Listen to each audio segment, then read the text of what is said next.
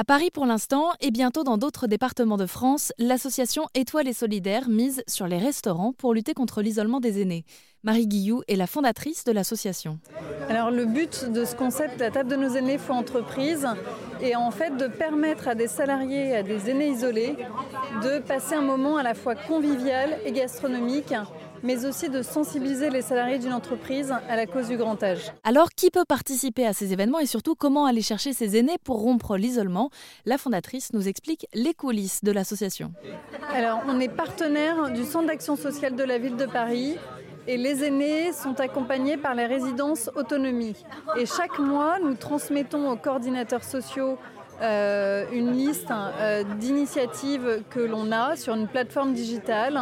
Et les coordinateurs sociaux inscrivent directement les aînés sur cette plateforme digitale qui a été inventée d'ailleurs par euh, Félix Mudler qui est en fait bénévole de notre équipe Étoile solidaire.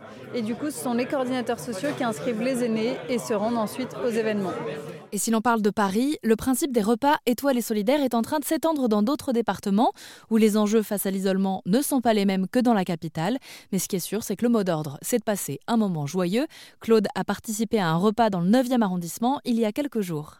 Eh ben, c'est un moment de... Moi, j'adore les partages.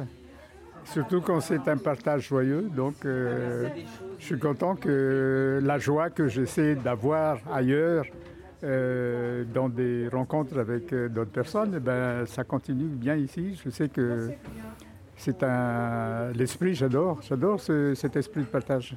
Qu'est-ce qu'on peut véhiculer comme message pour 2023 euh, ben, Il y a toujours des, belles choses et des merveilles qui peuvent nous attendre.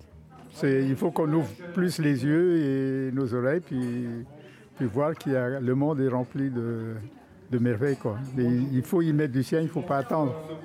Pour en savoir plus sur ces repas intergénérationnels proposés par l'association Étoile et Solidaire, rendez-vous sur erzen.fr.